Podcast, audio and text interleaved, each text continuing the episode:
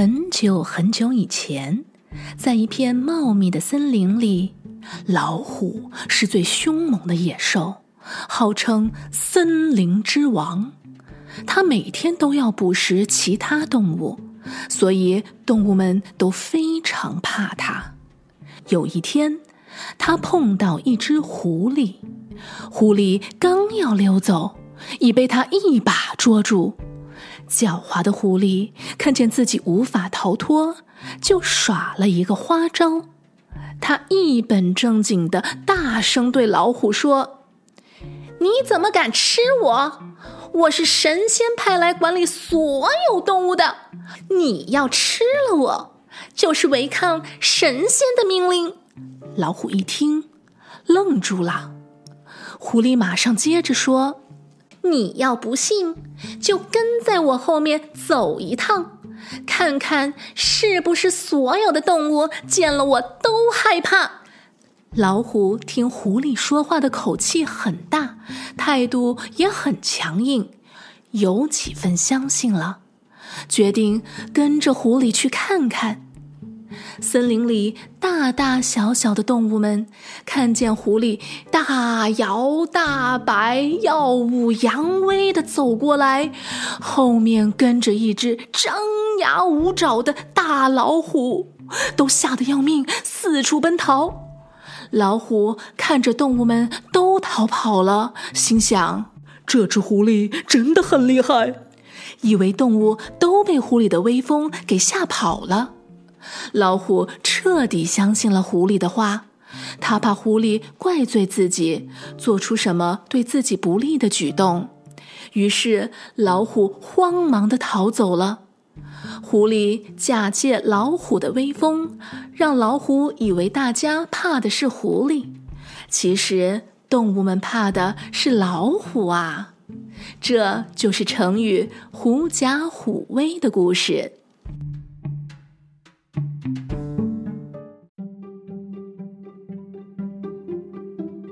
很久很久以前，在一个叫印度的国家，有一位国王，他心地善良，很乐意帮助别人。有一次，几个盲人互相搀扶着来到王宫，求见国王。国王问他们：“有什么事情我可以帮你们吗？”盲人们说。感谢国王殿下的仁慈，我们天生就什么也看不见。听人家说，大象是一种个头巨大的动物，可是我们怎么也想不出来它有多大呀。我们想请求殿下，让我们亲手摸一摸大象，也好知道大象究竟是什么样子的。国王很高兴的答应了，就命令手下的大臣说：“你去牵一头大象来这儿，让这几位盲人朋友摸一摸，也好满足他们的心愿呐。”不一会儿，大臣就牵着大象回来了。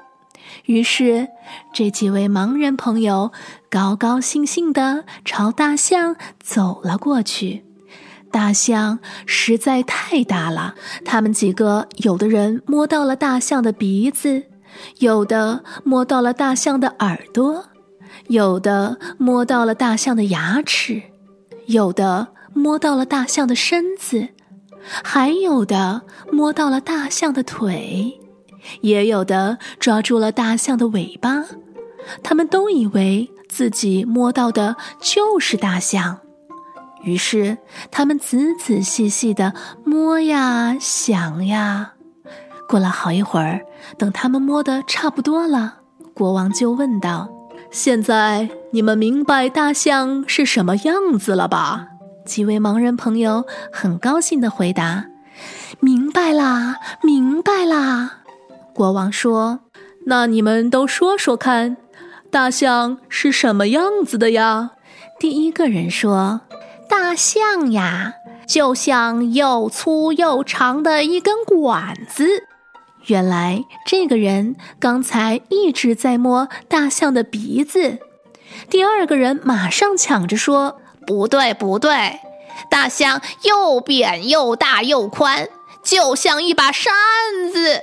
原来呀，这个人摸到的是大象的耳朵。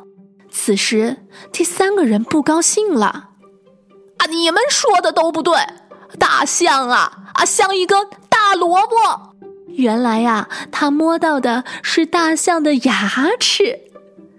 这个时候，有一个人说了：“大象明明是又厚又大，就像一堵墙一样嘛。”他呀，摸到的原来是大象的身子。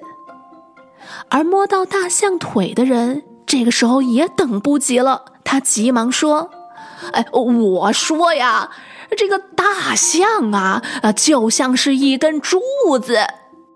最后一位盲人朋友抓到了大象的尾巴，他慢条斯理的跟其他的盲人说：“你们都错啦！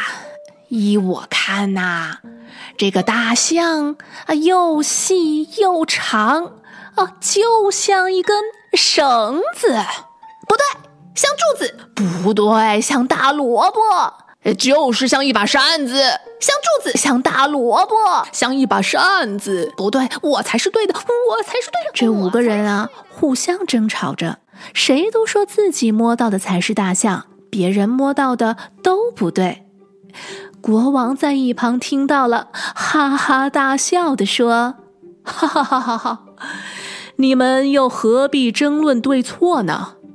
你们每个人都仅仅摸到了大象身体的一部分，就认为自己才是对的吗？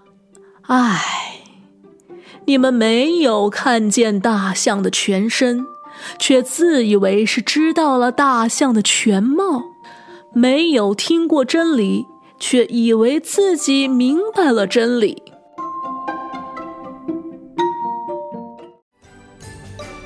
小朋友。今天的故事就到这里了。如果你也想点播故事，记得在留言区找到链接，等你写信给我哟。对了，不要忘记在你收听的播客平台给老师满星好评。那我们下个故事再见喽，拜拜。